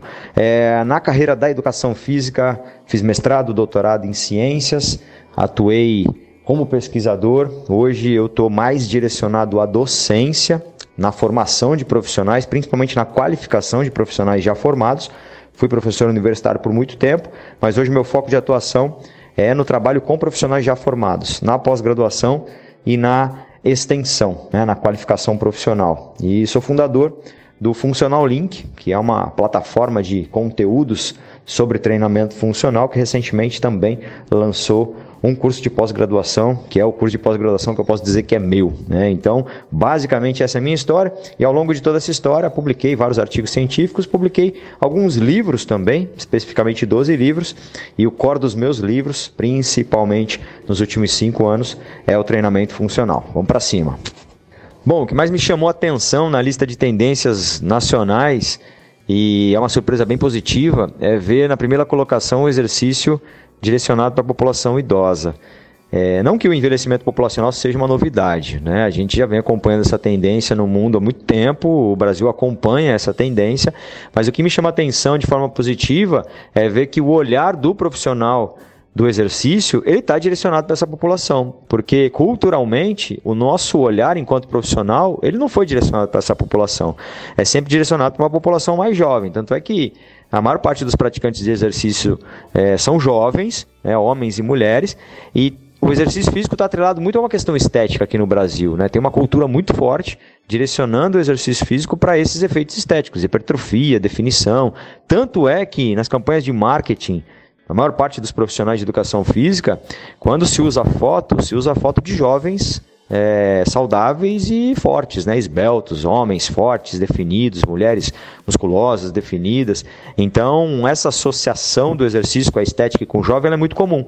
Então, me surpreendeu realmente ver o idoso ali na, na cabeça da lista, porque isso mostra uma maturidade da classe, né, do fitness, em olhar para essa população que há tempos pede socorro em silêncio. Né? Eles têm necessidades e não só desejos. Né? O público jovem tem muito desejo, o idoso tem menos desejo, mas tem necessidade. E a gente precisa olhar para essas necessidades. E eu fiquei muito feliz em ver essa, essa, essa tendência lá no topo da lista. Bom, eu sou suspeito para falar treinamento funcional, até porque, como eu relatei anteriormente, é um amor que eu tenho, né? Mas eu vou tentar ser bem imparcial nessa resposta. É, mas antes disso, é importante destacar que o treinamento funcional ele está em posição de destaque não só na lista de tendências do Brasil, mas também na lista de tendências mundiais, tá? E por que, que eu falo que ele está em posição de destaque? Porque embora no Brasil ele esteja ali na lista top 5, ele é a primeira colocada na categoria modalidade de treino, tá? E na lista de tendências mundiais ele está um pouco mais abaixo, mas ele também é o primeiro colocado na categoria modalidade de treino, tá? E o que, que explica isso sobre a minha ótica? Primeiro, a característica de proporcionar adaptações multissistêmicas. O que, que é isso? É, os estudos de treinamento funcional mostram que essa intervenção ela proporciona melhora em todas as capacidades físicas, né? força, resistência, potência, flexibilidade, equilíbrio, e considerando que as pessoas dedicam pouco tempo para o exercício físico ao longo da semana, se você tiver um tipo de treino que possibilita uma abrangência maior de benefícios, esse tipo de treinamento ele tende a ser preferido, né? Então essa capacidade de promover adaptações multissistêmicas que dá a, a, característica tempo eficiente ao treinamento funcional, eu acho que ela justifica muito essa, essa tendência a estar ocupando essa posição aí de, de destaque, tá? Aí tem outras questões também relacionadas à motivação, né? O treinamento funcional, ele geralmente é entendido pelas pessoas como sendo algo mais dinâmico, como sendo algo mais diferenciado, mais variado. E isso tende a atrair também não só o olhar por parte do consumidor, que não se identifica com aqueles treinos mais monótonos, repetitivos, mas também do profissional que enxerga ali a possibilidade de ter uma rotina de trabalho mais desafiadora, mais bacana, né? E que de fato atraia mais clientes, né?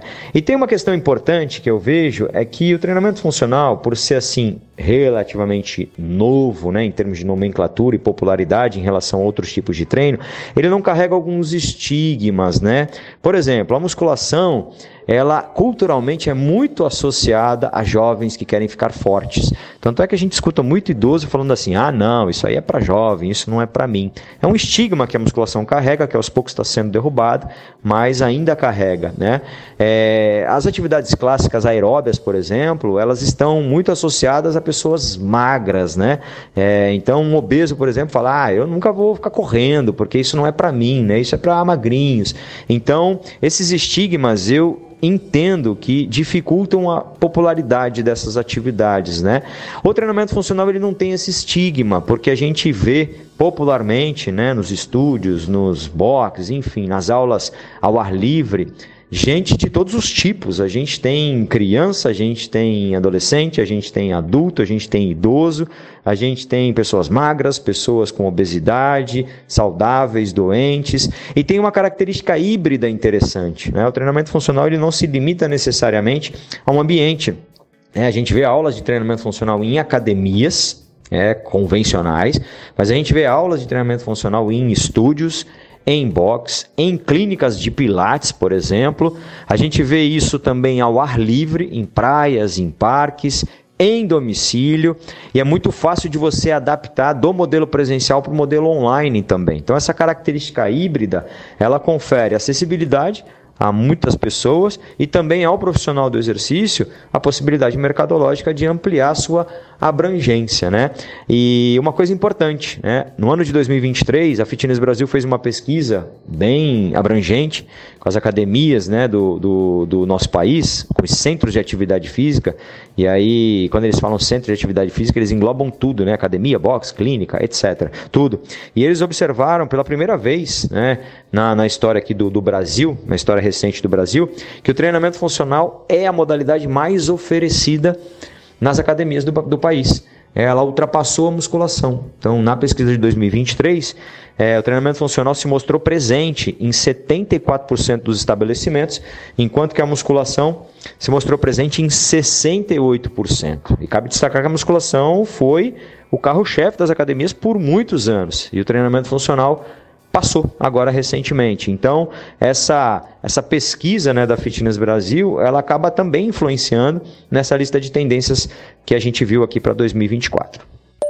Agora, nós vamos para os top 3. Yara, presente top... para nós, terceira posição. Terceira posição, tendências fitness 2024, personal training. A gente falou já um pouquinho lá atrás e, e a gente e eu né, o relato que eu, que eu dei, falando que eu vi numa academia uns 10 personal trainer é, e mais do que instrutores da academia. Então, é, acho que são, é, um, é, uma coisa que, um serviço que ganhou popularidade, está é, mais acessível, é, as pessoas estão buscando a individualidade, então faz uhum. super sentido de estar entre as três principais tendências, né?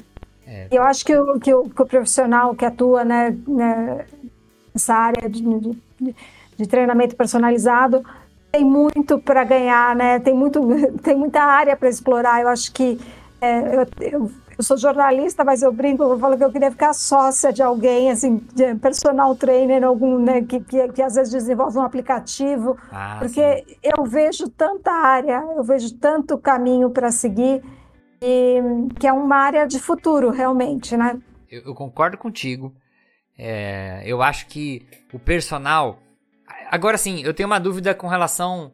E essa reflexão eu faço muito junto com o pessoal do, do podcast Educação Física SA que é um podcast que eu acho maravilhoso de educação física, que fala de mercado de trabalho e negócios. Eu sempre falo que esse podcast é fantástico. Quem é profissional de educação física ou trabalha na área teria que ver obrigatoriamente. É, eles têm uma discussão sobre personal e que eu fico minha, com dúvida assim, que eu não sei é, se o serviço está mais barato ou se as pessoas estão tendo um poder aquisitivo maior e estão conseguindo acessar mais esse tipo de serviço, né? Mas hoje em dia eu vejo muito mais pessoas, como a Yara falou, é, recorrendo, né, procurando personal trainer. É, outra alternativa, pessoas que não têm, eu não sei se entra aqui no personal trainer, tinha outra categoria que era prescrição de treino online. Mas uma forma de você ter um treinamento personalizado e ainda ser mais barato é você pagar para um personal personalizar o treino para você e te prescrever uhum. um treino, mas não te acompanhar na academia. Existe essa também, né? Essa categoria, entre aspas, de personalização de treino, né? É, onde o personal não está do seu lado. né? É, a consultoria, boa. E também tem a alternativa que não entrou aqui, é, em algumas tendências do American College já apareceu, que é o personal trainer de grupo, que eu sempre falo. É, uhum. Se a gente for pegar o Brasil, né, as pessoas não têm uma condição... Se você trabalha em um local onde você vai ter pessoas que não têm uma condição financeira de pagar um personal, você pode abrir turmas de três personagens. Então as pessoas racham a tua hora aula, fica mais barato para todo mundo. É, você uhum. consegue, né, é, às vezes até cobrar uma hora aula um pouco maior, alguma coisa assim. Existe essa alternativa de personal em grupo também, que acho que poucos personagens exploram. E, e tem muitas uh, coisas surgindo para facilitar a vida do profissional de educação física para o pro profissional que atua como personal.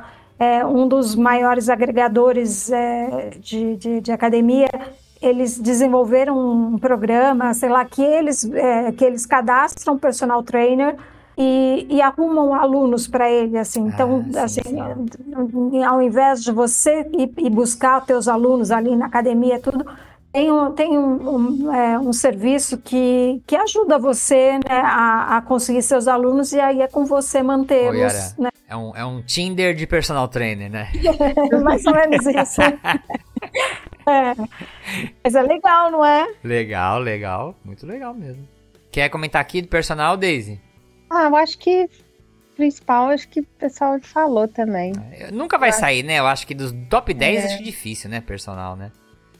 acaba sendo um, um extra aí, né, para os profissionais. E a gente tem evidências, né, de que quando a gente tem um, um treinamento mais ah, personalizado sim. e tal, a gente tem resultados melhores, né? Sim, sim. sim. E, e assim, o person... quando você fala personal, às vezes a gente imagina só um, o professor, professor, professor na academia te dando a musculação e tudo.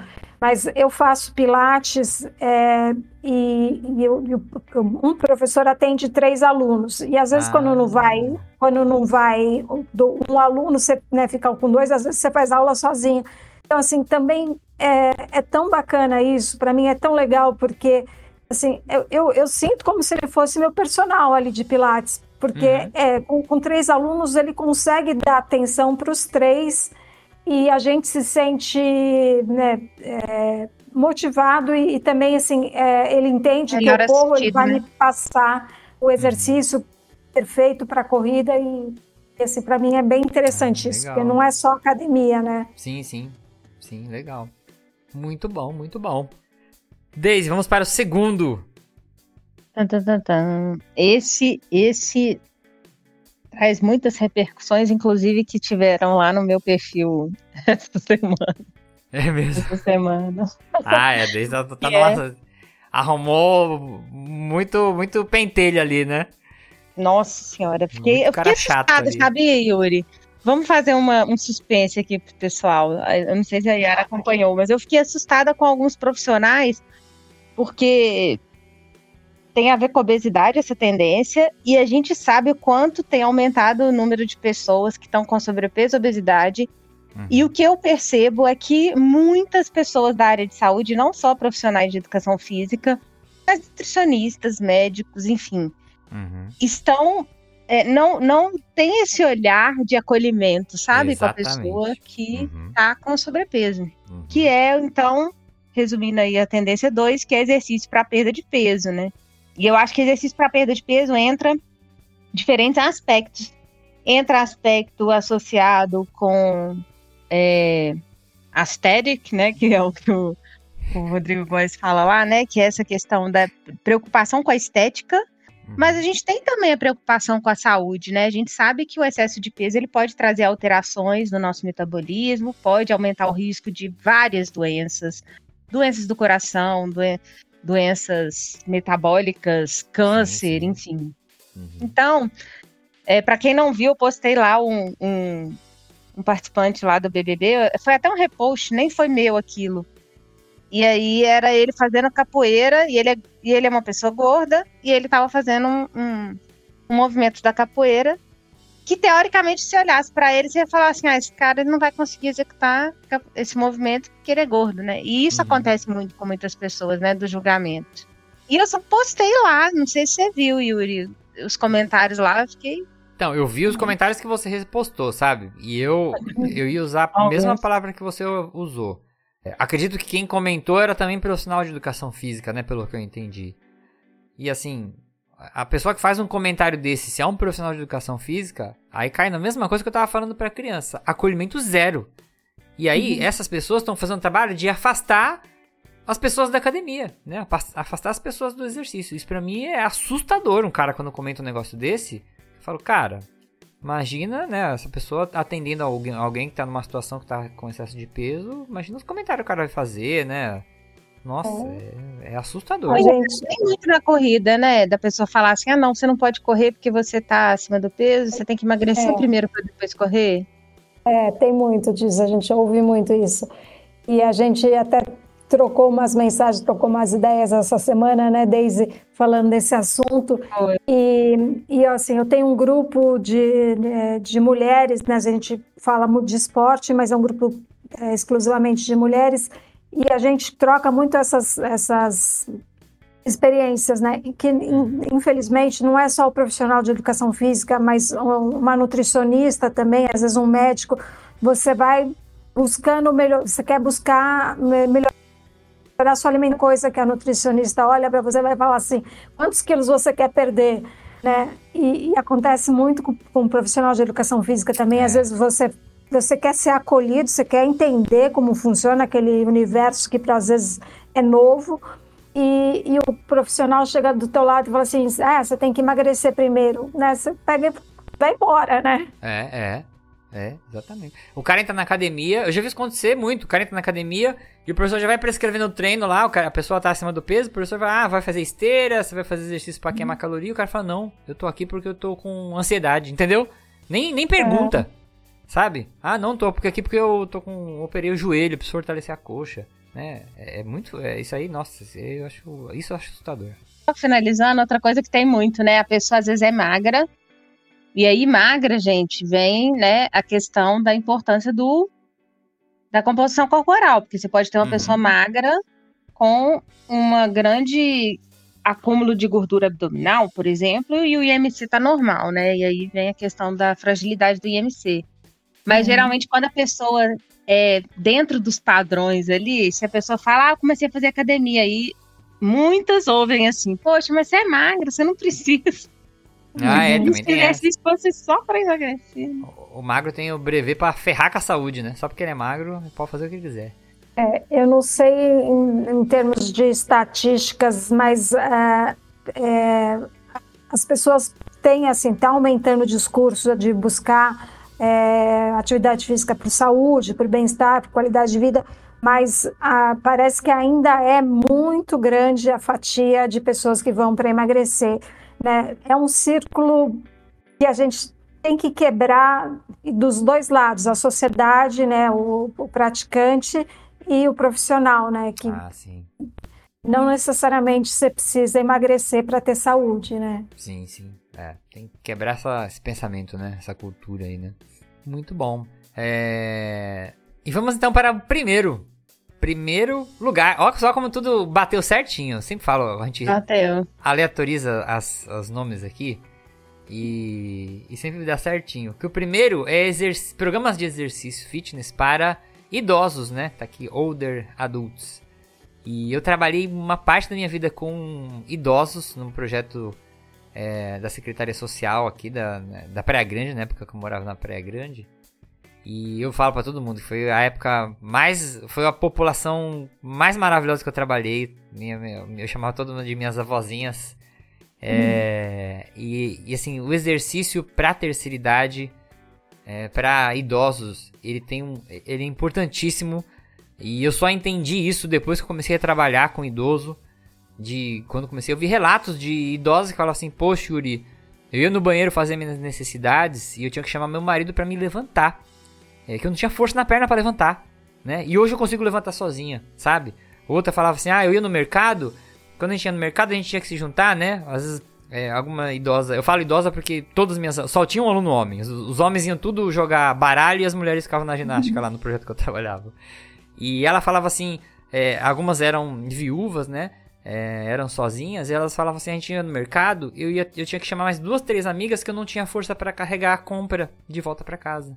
E hoje eu consigo carregar sozinha, sabe? Tinha uma, eu sempre falo essa história, não sei se vocês já ouviram no podcast, mas que ela não conseguia subir a guia para entrar na para subir na calçada da praia, que eu dava aula na praia. Então, e ela morava na frente do lugar que eu dava aula, era só ela vir em linha reta. Ela saía do prédio dela e vinha em linha reta, ela não conseguia. Ela dava uma volta para poder chegar na calçada e pegar aquelas as guias que tem acesso para cadeirante, que é tipo uma rampinha, sabe? Ela tinha que dar uma volta para chegar nessas rampinhas e conseguir acessar a calçada da praia para poder vir na, na, na, na, academia lá que eu dava aula. E eu lembro do primeiro dia que ela falou, Yuri, eu consegui vir direto pra, pra, pra, pra academia hoje, reto. Eu atravessei a rua, pus o pé na guia e subi a guia. E assim, coisas tão simples, melhorar a força de membro inferior. Pra gente que é profissional de educação física, é muito simples, cara, sabe? E, e, é... e sempre é tempo, né, Yuri, de começar. Não, Sim, não importa se tem 60, 70, né? Vai, vai sempre existir ganho, né? Sempre, sempre. E, e a gente tem que, sabe, é, martelar isso que você falou, sabe, é, é, é, Yara? sempre dá para começar. Não existe a história, ah, agora eu tô. Não existe. Sempre você vai melhorar é, é, e você vai ter muita diferença na parte funcional. Assim. Então. É, e assim, eu moro em Santos, né? O pessoal brinca que em Santos, assim, você tropeçar na rua, você tropeçou num, num idoso, que as pessoas é, decidem se aposentar e vêm pra cá, né? Vêm morar aqui, porque aqui é mais plano, né? Tem o ar um pouco melhor, qualidade de vida melhor. Então tem, uma, tem locais que tem uma população de pessoas idosas muito grande e essas pessoas precisam de um trabalho direcionado. Volta a falar, igual a gente está falando de população especial, né? É, eles precisam de uma atenção especial, de cuidados especiais, pessoas que tenham esse carinho, né? Esse cuidado para trabalhar com os idosos. Então, eu, eu fiquei muito impressionado dessa tendência estar tá em primeiro lugar. É, outra visão que eu tenho também, né? Hoje em dia, gente, os idosos de hoje em dia não são igual nossos avós de antigamente, né? Uhum. É, que é aquele, aquela pessoa que se aposenta e fica em casa vendo televisão. Não, hoje em dia eles trabalham, né? Eles têm condição financeira melhor, né? São mais independentes. Eles querem ir pra academia, eles querem ter espaços onde eles se sentem acolhidos pra ir lá, uhum. fazer mais vínculos sociais e, e ter um personal. Então, gente, é, olhe com bastante carinho para essa população. Eu, eu, fiquei só curiosa porque a gente falou da, da idade do pessoal que respondeu, né? Que é 35 a 54. Será que isso interferiu em outros, outros países? É, de, de não ter aparecido essa tendência ou não? O idoso, por causa das pessoas mais velhas responderem, é, entende? É, é. é não tem os dados de idade, de idade pro, dos a partir países. de uns 40, você já, você já Começa a pensar, né? Sou eu daqui a pouco. Não, eu tô nessa também. O mais idoso, né? Hoje eu vejo vários, vários. O que eu ia, o que eu ia falar sobre idosos, né? É, assim, eu acho que a gente está vivendo várias revoluções, né? E, e uma delas, é, uma, um dos temas que a gente tem discutido muito também né, na sociedade, dentro da, do meio de, de, de esporte, é sobre etarismo, né? A gente falou assim, é, é, é tarde para começar, nunca é tarde para começar, né? Uhum. E eu uhum. acho que quando, quando a gente fala, a gente está falando de idoso, talvez eu, na minha cabeça, idoso é depois dos 70, 70 e poucos anos. Uhum. Mas até pouco tempo atrás, uma pessoa de 50 anos era chamada de idosa, né? Uh, e, e assim, a gente é, eu principalmente, eu em especial, eu especialmente tenho falado muito sobre 50 a mais, porque eu já passei dos 50 e comecei a correr com 39, com quase 40 anos. Então, assim, se você fosse olhar, falar assim, é, é tarde para começar, mas o que eu ganhei em 18 anos correndo é impressionante, né? Sim. E, e, e falando principalmente de mulheres, né? Assim, a, você falou que tem muitas alunas idosas, né? Assim, eu acho que a mulher é um, é um ponto, uh, é, tá, tá um passo à frente do homem. Acho que a mulher se liga um pouco mais rápido, mais né, da necessidade de se mexer, de, de buscar ah, qualidade de vida. É. E, e eu, assim, eu acho que a, gente, a minha geração também está criando um, abrindo um caminho eu, eu, isso é uma observação minha também, assim, é, até um tempo atrás era muito mais comum você só ver senhores, velhinhos correndo no parque ou andando ou caminhando. A minha geração vai ser das velhinhas correndo no parque, porque uhum. a, gente, a gente não está aceitando mais ficar em casa cuidando de neto e fazendo bolo, né, ou, ou fazendo crochê. É, uma mulher de 50 hoje é muito ativa, uma mulher de 60, uma mulher de 70 é muito viva, é muito ativa e que bom, né? Eu fiquei bastante feliz de ver como, como primeiro, né, primeira tendência ao programa Sim. de condicionamento físico para idosos, né? E uma coisa que você falou que eu achei muito legal, né? Você falou que você corre com a sua filha, né?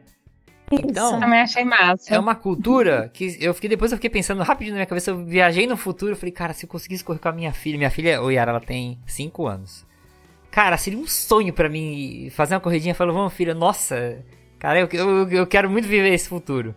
Mas. Ah, é, é, é, muito legal. A gente, ano passado a gente fez uma meia maratona juntos. A gente fez só, o ciclo, mano, ciclo de treinamento de, maratona, de, de meia maratona juntas. Deve ser e... maravilhoso isso. Quando eu comecei a correr, ela era adolescente, né? E, e eu, eu, a gente, ela participou comigo de várias corridas e eu falo que, que foi o tempo que eu estava na frente. Ela falava: "Me espera, mãe. Hoje, hoje, hoje, hoje, hoje ela já vai na frente, né? Mas tá tudo certo." Mas é muito legal esse lance da cultura, né? Assim, a gente tem que criar essa cultura mesmo, que a galera falou, é, para as pessoas continuarem, né, se exercitando e tentar passar isso de geração para geração. Eu acho, eu sou muito otimista com essa nova geração também, assim, nesse sentido. Eu acho que a gente não vai ter mais o vovozinho, o vovozinho aposentado que fica em casa lá, né, é, tradicional. É, é, vão ser pessoas uhum. muito ativas e isso é muito legal. Não, eu queria só contar que eu comecei a treinar meu filho na corrida, ele tá com 11, né? Comecei a treinar ele semana agora. Ele tá sempre ele? pedia. Não, ele sempre pedia pra ir na esteira, né? E aí eu, ele é doido pra ir na esteira e tal. Eu falei, ah. Aí ele falou, mãe, deixa eu fazer esteira, deixa eu fazer esteira. Aí deixa ele fazer esteira. E aí ele tá fazendo uns treininhos curtos de 15 minutos, intervalados. Ah, legal, pô, legal. Tá curtindo? E ele, e ele ficou, nossa, ele tá super animado, assim, ficou super feliz. É. Quem sabe ele ainda não vai correr comigo aí algumas provas. Quem sabe aí no, na tendência do ano que vem, a gente não fala dele correndo aí. Pois é. Bom, e pra terminar aqui, eu fiz uma. tentei fazer um teste aqui que acabou dando certo. Eu coloquei a tabela que o artigo brasileiro tem, onde tem todas as tendências para cada. separado por segmento, né? Por, por região. Então tem é, Emirados Árabes, Estados Unidos, Espanha, Portugal, México, Itália, Europa. E eu pus no GPT e fiz umas perguntas para ele. Então, é, eu coloquei aqui por similaridade, né? O Brasil, ele é mais similar à Europa, México, Portugal, Espanha, Estados Unidos e os Emirados Árabes. É... O exercício para perda de peso é a categoria mais frequente entre todos esses países, apesar de a gente ter primeiro lugar diferente, né, dependendo dos, dos locais, mas é, bateu com o do Brasil. O exercício para perda de peso ainda é mais frequente, é o mais citado.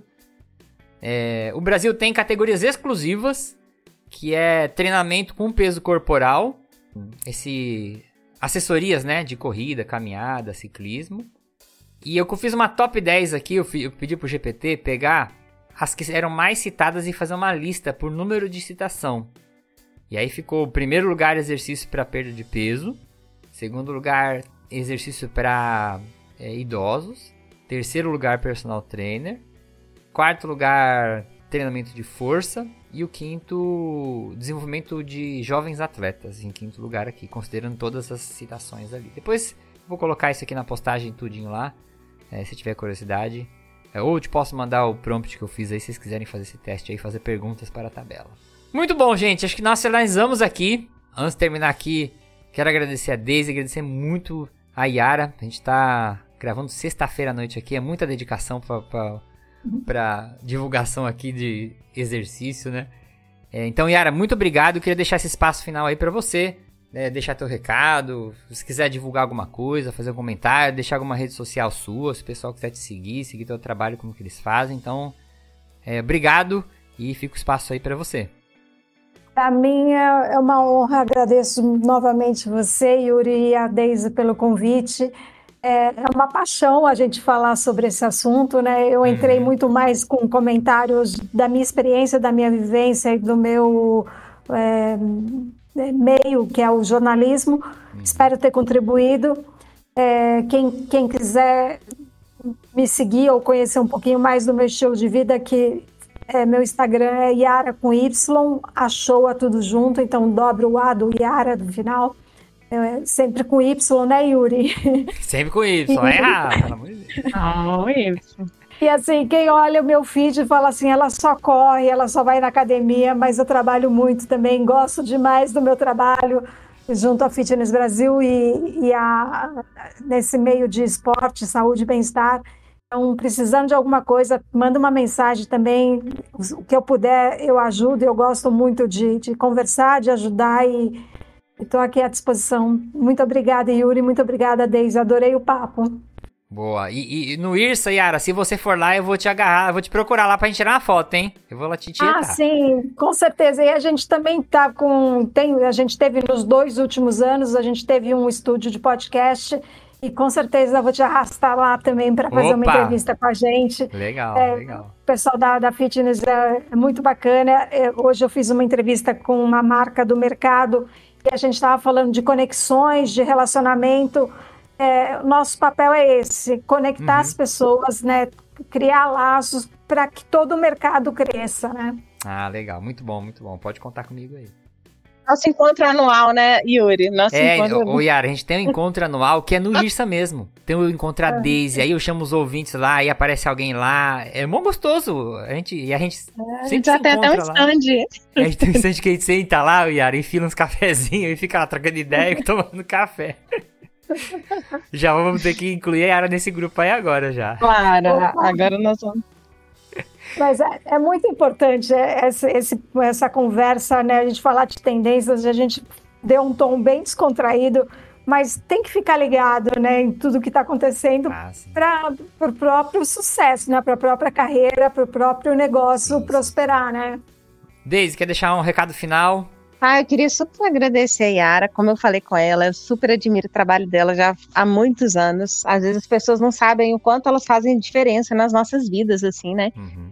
Então, assim, super admiro. Fiquei super feliz quando ela é, é, pôde aceitar, né? Que a gente acabou demorando um pouco para gravar esse programa, né? Uhum. E eu acho que até o fato da Yara ser da área de jornalismo e tal, ela, não, vamos gravar e tal, rápido e tal.